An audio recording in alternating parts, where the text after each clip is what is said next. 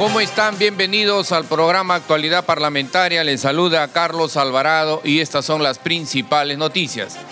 El presidente del Congreso de la República, Pedro Laechea, envió un saludo a todos los miembros de la Marina de Guerra del Perú al conmemorarse 140 años del combate de Angamos en donde la figura del almirante Miguel Grau quedó sellada en nuestra memoria histórica, dijo que el legado de Grau Seminario perdurará.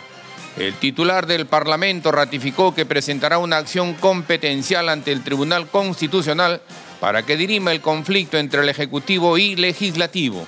Si acepté el máximo cargo del Congreso fue para defender la institucionalidad y hacer cumplir la ley, afirmó Olaechea Álvarez Calderón.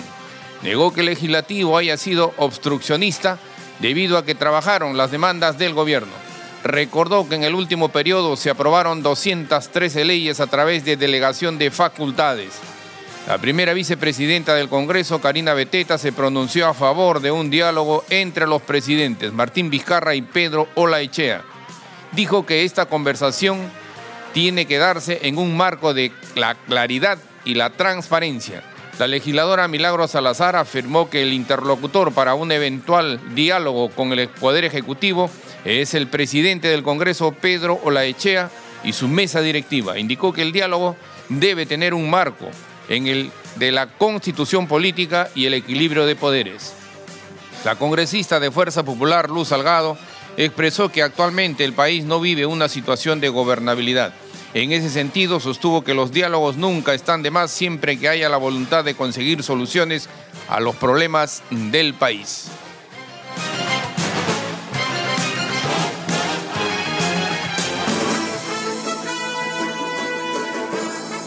Desarrollamos noticias en Radio Congreso Perú. El presidente del Parlamento Nacional, Pedro Olaechea, ratificó que presentará una acción competencial ante el Tribunal Constitucional para que dirima el conflicto entre el Ejecutivo y Legislativo. Tenemos precisamente las declaraciones que ofreció a la periodista Roxana Cueva de Panorama en Panamericana Televisión. Escuchemos. Bueno, en este momento hay un conflicto competencial. Nosotros tenemos una serie de eventos se nos han, eh, que hemos sancionado, que obviamente no tenemos la fuerza para implementarlos, e igualmente hay una serie de órganos que se nos hace que se nos hacen cercenados o que no los podemos utilizar porque obviamente no tenemos la fuerza. Sin embargo, somos un Congreso y que lo que pretendemos ahora es mediante un tercero, que es el Poder Judicial, en este caso el Tribunal Constitucional, que tiene la facultad de dirimir cuando los poderes intervienen en la competencia de otros. Ya, estamos ahorita yendo todo esto al tema del Tribunal Constitucional, es una demanda competencial, pero ahora la puede presentar porque hay cuestionamientos. Usted me estaba señalando que sí, pero al ser ya comisión permanente. Incluso se ha presentado una denuncia contra usted de una persona, una persona, digamos, de la calle, un ciudadano, de, alguna manera empeñoso, que ha salido y ha señalado que al no ser usted presidente del Congreso, no puede presentarse, una usurpación de cargo. No, eh, debería leer el reglamento, tal vez se ahorraría los abogados que le están cobrando. Pero en fin, este, lo que debería haber es yo como presidente del Congreso y las facultades que tenemos como comisión permanente, sí estamos facultados para ir al, Tribunal Constitucional y pedirle que dirima esta diferencia que estamos teniendo con el Ejecutivo. Mm, ya, pero por otro lado, lo cual por supuesto es, podría ser legítimo, está el tema de los tiempos. Algunos expertos constitucionalistas y también extribunos han señalado que eso tomaría por lo menos cuatro meses lo que significa que podría ser incluso posterior a la fecha de la elección que ya está fijada para el 26 de enero. ¿Cómo entenderíamos entonces esa En todo caso, yo no voy a dejar de actuar en lo que me compete a mí como presidente de la institución, no voy a parar de hacer lo que debo hacer. Que el Tribunal Constitucional tome sus tiempos, ese es otro problema. Y mientras tanto, digamos, usted puede ir presentando este tipo de, demandas, ¿no es cierto? Pero como comisión permanente ya se acepta que esa es la situación, que esa es la condición en la que está de, disueltos. si la fuerza te impide hacerlo, entonces tú tienes que adaptarte a lo que puedes hacer, porque lo que somos nosotros vamos a actuar de acuerdo a la ley. O sea, el vamos a ser institucionales. Si yo acepto ser presidente del Congreso fue con la condición de hacer cumplir la ley. Entonces, a mí me han quitado facultades legales, entonces yo voy a ir al tribunal y decir, señor tribunal, el Poder Ejecutivo me ha conculcado todas estas competencias. Agradecería que usted dictamine y que me las devuelva, que son las, que son las competencias que me asigna la Constitución peruana. Claro, pero ahí el punto central, ¿cuál es? El hecho de que se haya tomado una decisión de esta naturaleza sobre la base de una interpretación constitucional, ¿ese es el punto central para ustedes o no? Obviamente, ese es parte de, o sea, cada vulneración que nosotros tengamos, vamos a, vamos a ir y contestarla, vamos a ir a reclamarla. O sea, eh, nosotros, para nosotros el tema es que el, tema competencial respecto a asuntos constitucionales es exclusiva y excluyente del Congreso, es una, e, es una facultad que tiene. En las cuestiones de gestión se reconoce que son temas por los cuales el Ejecutivo puede decir esto pido confianza porque tú no me vas a dar el dinero, no me vas a dar la ley, no me vas a dejar ejecutar. Entonces ahí el Congreso estaría invadiendo las competencias del Ejecutivo. El titular del Parlamento, Pedro Olaechea, también se pronunció sobre la elección del nuevo magistrado al Tribunal Constitucional, Gonzalo Ortiz de Ceballos. Dijo que este se realizó en el marco de la ley y con transparencia. Escuchemos. La elección de un magistrado es un procedimiento, no es un debate, no es un proyecto de ley. Entonces simplemente nosotros, ese pedido nos extrañó y si es que el Ejecutivo creía que nosotros no teníamos derecho a hacerlo, ha podido plantear una acción competencial y decir, yo sí tengo competencia en el nombramiento de los tribunos del Tribunal Constitucional, que si uno lee la Constitución, una de las atribuciones específicas del Congreso es elegir al Tribunal Constitucional. Entonces lo que estábamos procediendo es al voto. Claro, yo no cuestiono las facultades que tenían ustedes al respecto, porque se ha venido desarrollando durante varios años y es una tarea del Congreso de la República. Yo le pregunto más por una evaluación política, porque además estaba claro el anuncio presidencial por un lado y por el otro también este respaldo ciudadano que había respecto a este anuncio, ¿no? Entonces, políticamente fue lo más acertado para hacer. ¿Qué pesó en todo caso en su decisión? Que teníamos que hacerlo. Si lo hubiésemos hecho en la tarde, también seguramente nos hubiesen puesto la acción competencial o que ellos tenían una, una cuestión de confianza sobre la votación, lo hiciéramos en la mañana, al mediodía o en la tarde pero ¿qué nos lleva? O sea, ¿cree usted que si lo hubieran hecho igual en la tarde o después? No, no, pero ya se había presentado la cuestión de confianza. Entonces, claro, pero ya se había... es el motivo además que termina gatillando toda esta situación. Claro, pero se, el gatilla cuando se conoce, el, cuando se conoce cómo va a ser el, eh, digamos, la agenda.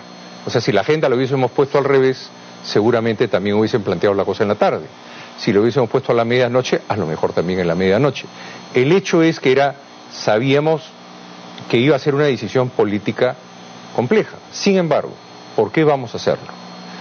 Nosotros recibimos el encargo y yo recibo la llamada del presidente del Tribunal Constitucional que yo estoy en la obligación de nombrar a los tribunos y que el procedimiento ya venía aprobado desde el 2018.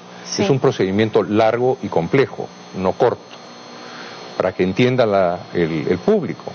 Cuando se vencen los tribunos, el Tribunal Constitucional envía una carta para que se proceda a la elección de los vocales. Entonces, esta, esto fue en el 2018, en noviembre. Claro, cuando estaba Salaberry en la presidencia. el hecho es que en ese momento el presidente del Tribunal Constitucional hace, señala la falta en que está el Congreso. Entonces, se lleva junta de portavoces en ese momento y se tiene que decidir entre dos modalidades, la ordinaria y la especial. La ordinaria es que uno recibe los expedientes que nunca ha funcionado bien, prueba de ello es lo que ha pasado en la Junta Nacional de Justicia y que por lo general no procede. Y la otra es la especial, en la que uno se acerca a gente muy calificada que no, se van a presentar a concursos. Y que es la forma... Es lo que cuestionan, digamos, el 2014, los grupos de izquierda, ¿no? Que no se les dio tiempo para poder presentar pero, a vamos despacio. Entonces, el 2014 se hace igualito. sí, no, eso sí. Y todos los que están ahorita, además, fueron elegidos bajo esa misma modalidad. Ya, entonces, ¿qué sigue después de la Junta de Portavoces? De la Junta de Portavoces tiene que irse al Pleno con la modalidad elegida. Y por dos tercios del Pleno se vota para que esa sea la modalidad. Desde ese momento, en teoría, porque ya se establece una comisión de la elección del Tribunal Constitucional, ya se van presentando alternativas, cosa que hace eh, el señor Víctor Andrés Belaunde y presenta a los dos señores Gonzalo Ortiz de Ceballos y al doctor Sánchez Palacio, una eminencia en derecho que además ha sido cuestionado en el caso del señor Ortiz de Ceballos por ser su primo. Yo no lo propuse y yo no voté por él. O sea, me abstuve. No tengo nada que ver, es eh, la presentación que tenga que hacer. ¿Fue propuesto cuándo él? Seis meses es lo que me dice el presidente. Ah, no ha eh, sido. no ha sido. No. Ah, ok. O sea, Víctor Andrés me dice, yo lo he propuesto hace seis meses. Ah, no, claro, pensé que había sido durante su, ya bajo su presidencia. ¿Qué más? Yo se lo advierto al lío, porque estás presentando a alguien que es pariente mío, sí, pero yo lo quiero presentar porque es una eminencia en Derecho, contabilidad, ha estado preparando las NICs internacionales, es una persona en unas calificaciones extraordinarias, y es una coincidencia que sea tu... Le dije, pero no voy a votar por él porque yo voy a tener un conflicto de interés y me abstuve. Por eso, pero nuevamente, Entonces regreso, volviendo, a... regreso a los plazos. Entonces, ya desde que se, se había elegido la comisión, ya se debían poder presentar nombres, porque la única parte que quedaba era la parte en que se declara ya la lista final y esta lista es presentada colgada siete días y en esos siete días vienen las tachas y finalmente viene el hubo voto. Hubo tiempo para las tachas, porque esa era parte de los cuestionamientos. Pero hace rato que podía ser, o sea, la gente que los presentaba, sino que acá en el Perú el brevete tal vez lo presentó, todos vamos el último día. ¿Entiendes? Pero ya podían haber ido. Pero, pero sí, permítame insistir en eso, si no, este, ya visto, digamos, ya con esta retrospectiva, con todo lo que ha ocurrido, usted se ratificaría, volvería a llevar adelante la elección. Que eh, lo que le explico es que yo tengo... todo el respaldo de todo este proceso. De todo el proceso y el pedido del presidente del Tribunal Constitucional, que ya estaba nueve veces vencido. Por eso, pero mi pregunta era, como decía, más problema político. Políticamente también se ratifica en que lo volvería a hacer. Tendría que volver a hacerlo, porque es una obligación que tengo. ¿Por qué no dejaron entrar a Salvador de Solar? O sea, ¿qué es lo que genera también toda esta trifulca, todo ese espectáculo que se veía en vivo y en directo. Correcto, era un procedimiento de votación, ¿ya? que pudo haber un error de que pudo haber un error político, que pudo haber un error del momento, eso lo sabremos en el futuro. Yo en el momento que se da la presencia del señor Salvador Solar, yo estaba siendo interpelado en el manejo de la mesa. O sea, yo no podía estar en la mesa. Y tengo que bajar a mi escaño junto con los otros miembros de la mesa y el que tome el manejo de la mesa es el doctor César Vázquez de APP y él es el que toma control de la mesa y todo el tema se sucede alrededor de su presidencia y eso creo que lo pueden ver en televisión y está claramente. Tanto que cuando sí, lo, hemos mostrado. cuando entra el señor Salvador del Solar yo estoy sentado en mi curul.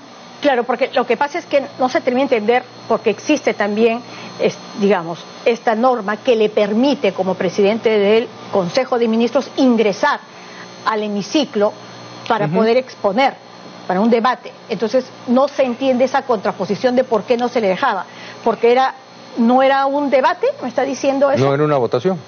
Y en una votación no puedo, pero ¿Qué, está en debate en una votación? Pero es que él puede entrar a cualquier sesión del Congreso o tiene para participar en un debate el, eh, hay varias interpretaciones porque claro la, la es, es solo cuando es una sesión y esta era una sesión bueno en ese momento el, el que manejaba la mesa es el doctor Vázquez no yo ah. Yo estoy sentado en mi curul siendo interpelado. Entonces la decisión que al final del día se toma para mantener el hemiciclo cerrado era mantener el buen orden de una votación. Ya. Hay un momento en el que luego de la votación este, aparece el voto de la señora Foronda, ¿no es cierto?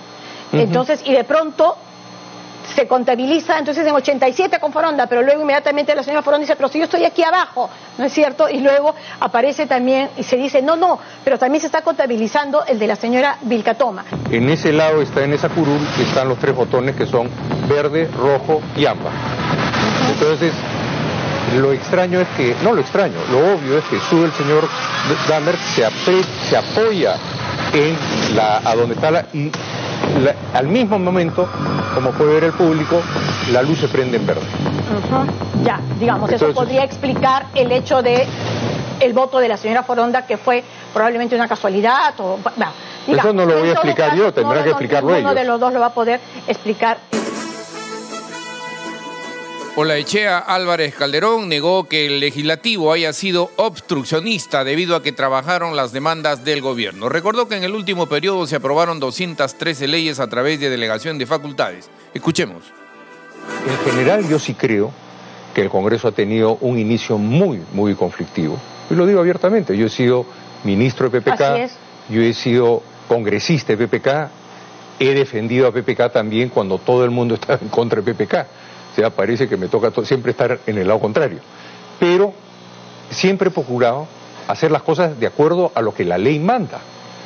Yo creo que hoy día tenemos toda una situación anímica respecto a que no hay crecimiento de la economía, a que hay inseguridad. Entonces, todo el mundo... respecto al Ejecutivo. Pero no, pero respecto, respecto también al Congreso. O sea, no se ve que el Congreso haya hecho mayormente nada para colaborar a solucionar esta situación. Entonces, hoy día lo que tenemos es que estamos en un momento que reconozco que es cierto, o sea, no lo voy a negar. ¿Qué, es lo que exactamente no va a negar? lo que no voy a negar es que, está, que la población... Obstruccionista, de blindaje a la corrupción... A ver, perdón, yo quiero hablarte al respecto de obstruccionista.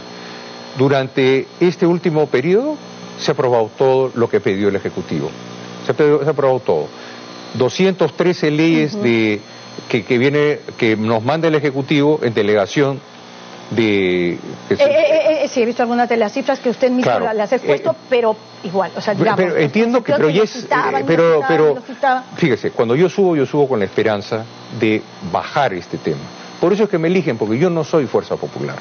Yo pertenezco a una bancada que se llama Acción Republicana. Pero, Somos cinco. No, no, pero en mi periodo, lo primero que hago es paso a cuatro personas a ética, inclusive un miembro que sabíamos que veíamos a una elección de Tribunal Constitucional y que eran votos muy difíciles porque había que llegar a 87 votos y, y Fuerza Popular tiene solo 53, o sea que hemos conseguido casi 40 votos más fuera de Fuerza Popular. Entonces el hecho de haber castigado a una persona como Mamani iba en contra, pero yo dije, si yo subo, comenzamos a poner orden porque lo que yo he tratado de poner es la institucionalidad a funcionar. Entonces, se han aprobado leyes, hemos manejado con mucha rigurosidad, dando prioridad a las leyes que mandaba el Ejecutivo, y es público que cuando yo subo, digo los problemas y extiendo la mano. O sea, había la esperanza, en la mayoría del Congreso ganó con 76 votos, nuevamente, no es Fuerza Popular que me elige, Fuerza Popular más otras bancadas. Entonces, lo que buscaban en mi persona era podernos acercar a trabajar. Y a la mañana siguiente que viene el, que viene el presidente, saca una agenda que no estaba prevista. Entonces, lo que yo acepto a la presidencia, porque yo no estoy en campaña, yo quiero que usted me consiga un solo periódico donde yo digo que quiero ser presidente del Congreso. Bien. no se está, ganando el tiempo. Entonces, lo que le digo es, es que, francamente, yo entro en la condición de que vamos a seguirnos institucionalmente y los plenos que tomo son los plenos de ética, el pleno de salud y comenzamos a sacar los plenos que interesan a la población. Y, y, ya, ya es verdad.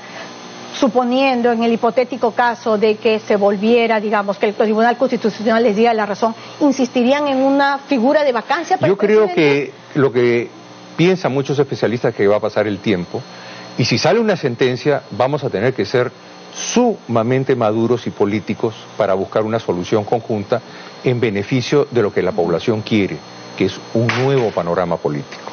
Entonces vamos a tener que todos, todos, absolutamente todos, caminar en el sentido de generar una nueva alternativa política para todo el mundo.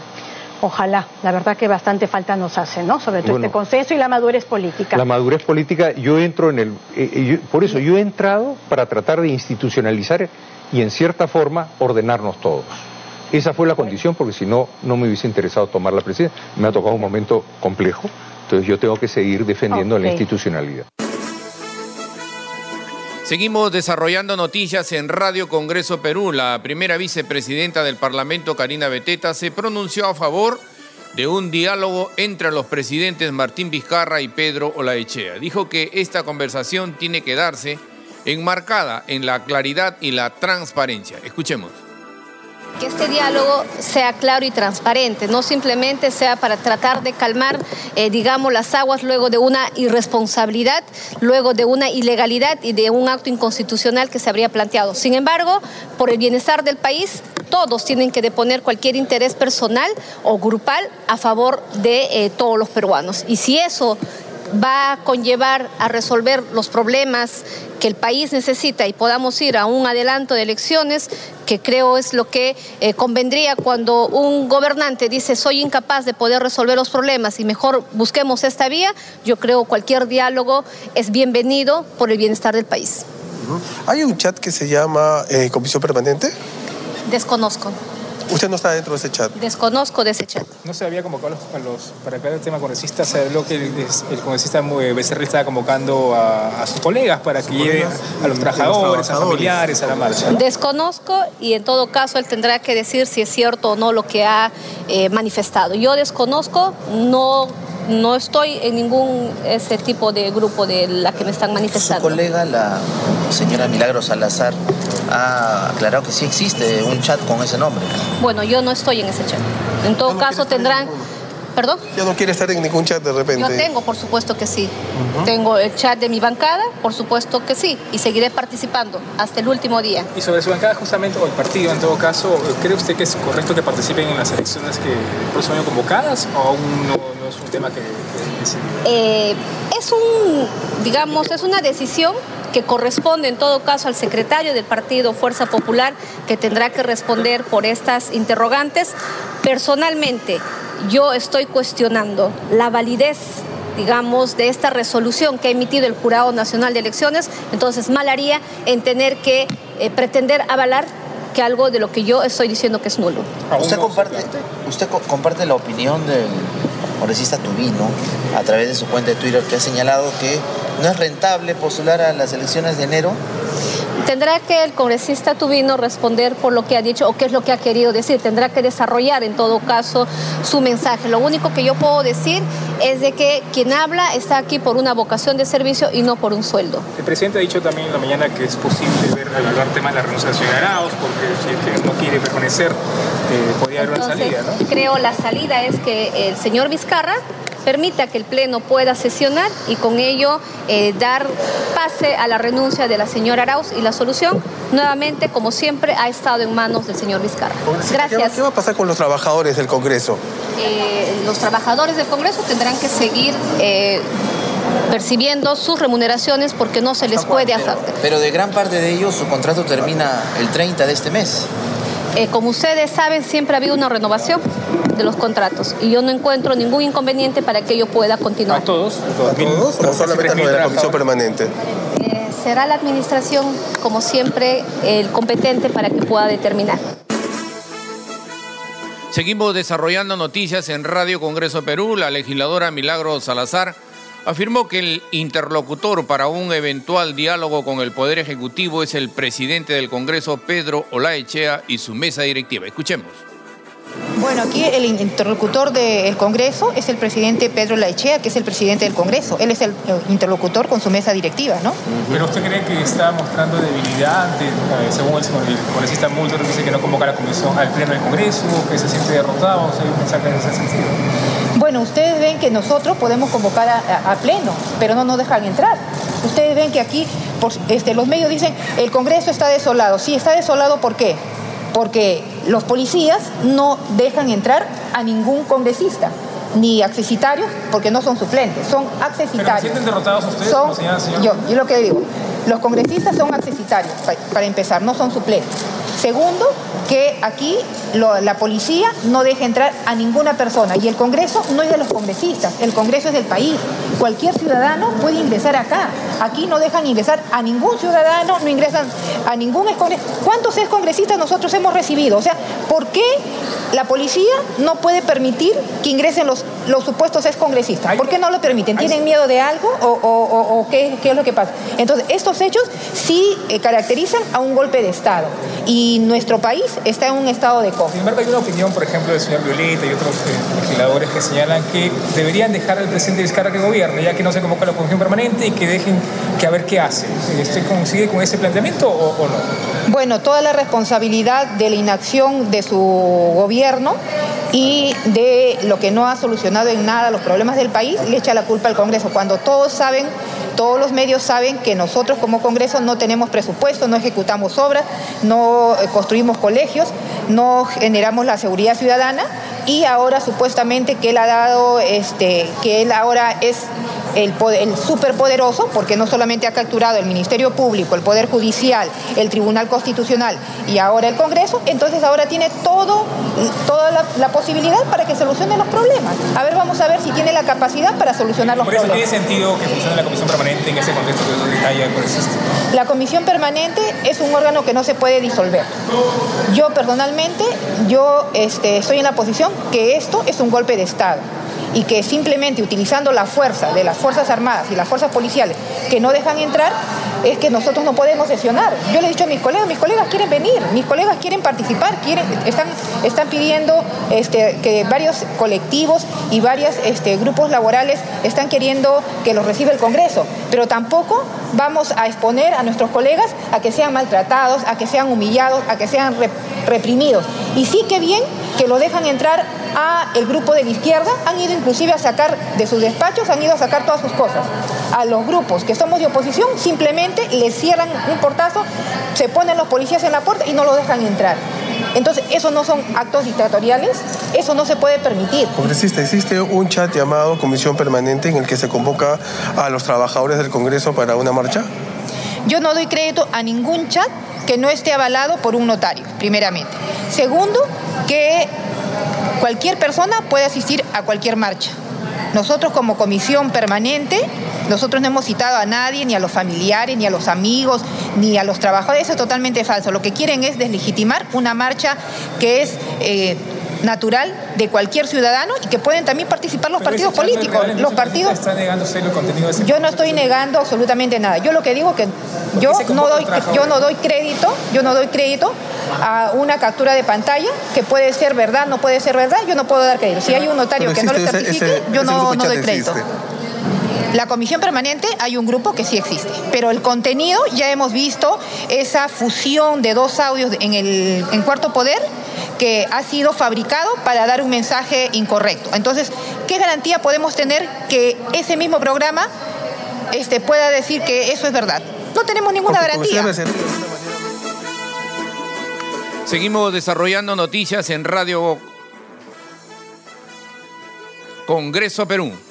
La legisladora de Fuerza Popular, Luz Salgado, expresó que actualmente el país no vive una situación de gobernabilidad. En ese sentido, sostuvo que los diálogos nunca están de más siempre que haya la voluntad de conseguir soluciones a los problemas que aqueja el país. Escuchemos. Miren, los diálogos nunca están de más. Si hay voluntad eh, de poder llegar a conseguir las mejores soluciones para el país, yo creo que se puede intentar y hacer el esfuerzo. ¿Ese diálogo debería ser eh, entre los dos o también con eh, intermediarios? Porque el presidente habla de que habría que analizarse las circunstancias y los interlocutores. ¿Usted cree que debería darse con otros actores a su vez? Yo no lo descarto. Podría llamarse a personas que sabemos que no tienen mayores intereses que los de saber que el país tiene que salir para adelante y esta no es una situación de gobernabilidad, es una situación en la que estamos en el limbo. Ya un diario estadounidense inclusive se está pronunciando, alertando a la comunidad internacional, el Wall Street Journal, si no me equivoco, de lo que está aconteciendo en el país. Esto no es normal no estamos respetando la ley de leyes. Cualquiera puede hacer ahora lo que le da la gana. Acabo de ver yo en el, en el chat de una de estas este, comunicaciones un señor que se pasa y no paga el peaje y dice, no sé si lo han visto ustedes, que él cree que el peaje no se debe pagar y en todo caso da su DNI, da su nombre y dice que quiere hablar con el gerente de LAMSAC, si no me equivoco, y que el señor de LAMSAC le dé las explicaciones para que luego él pueda pagar, o sea, no se niega. Miren ustedes lo que acontece, o sea, aquí cada uno va a poder hacer lo que quiere porque si desde el primer, eh, digamos, estamento de gobierno, el presidente de la República interpreta cómo se tienen que dar las leyes o cómo se tienen que obedecer las leyes, eh, y el Tribunal Constitucional no dice cuál es su posición, entonces este, aquí estamos pues en, el caos. Eh, que esta posibilidad de diálogo entre Martín Vizcarra y Pedro Lachea debe ser directo entre ambos o con interlocutores. Eh, yo creo que deberían llevar a personas que estén sentadas junto a él. Eh, me imagino un Luis Bedoya Reyes, por ejemplo, ¿no? Eh, me imagino a cuatro representantes del acuerdo o cinco representantes del acuerdo nacional, no todos, porque somos bastantes. yo creo que en el diálogo, con el diálogo no se pierde nada. Y si es un esfuerzo adicional para que las cosas se respeten en nuestro país, para que no corramos el riesgo de irnos a la debacle, a, la ilegalidad eh, total y que esto sea el caldo de cultivo para quiénes? Para los radicales que lo que ya nos han dicho es quieren, casualmente, una nueva constitución donde lo primero que se va a anular es el régimen económico. Están pidiendo en, la, en las paredes ahora nueva constitución ya. Titulares de cierre en actualidad parlamentaria. El presidente del Congreso de la República, Pedro Laechea, envió un saludo a todos los miembros de la Marina de Guerra del Perú al conmemorarse 140 años del combate de Angamos en donde la figura del almirante Miguel Grau quedó sellada en nuestra memoria histórica, dijo que el legado de Grau Seminario perdurará. El titular del Parlamento ratificó que presentará una acción competencial ante el Tribunal Constitucional para que dirime el conflicto entre el Ejecutivo y Legislativo. Si acepté el máximo cargo del Congreso fue para defender la institucionalidad y hacer cumplir la ley, afirmó Olaechea Álvarez Calderón. Negó que el legislativo haya sido obstruccionista debido a que trabajaron las demandas del gobierno. Recordó que en el último periodo se aprobaron 213 leyes a través de delegación de facultades. La primera vicepresidenta del Congreso, Karina Beteta, se pronunció a favor de un diálogo entre los presidentes Martín Vizcarra y Pedro Olaechea. Dijo que esta conversación tiene que darse en el marco de la claridad y transparencia. La legisladora Milagro Salazar afirmó que, que el interlocutor para un eventual diálogo con el Poder Ejecutivo es el presidente del Congreso, Pedro Olaechea, y su mesa directiva indicó que el diálogo debe estar enmarcado en la constitución política y el equilibrio de poderes. La congresista de Fuerza Popular, Luz Salgado, expresó que actualmente el país no vive una situación de gobernabilidad. En ese sentido, sostuvo que los diálogos nunca están de más siempre que haya la voluntad de conseguir soluciones a los problemas que aqueja el, al país. Hasta aquí las noticias en actualidad parlamentaria. Nos despedimos, no sin antes agradecer a Radio Estéreo 99.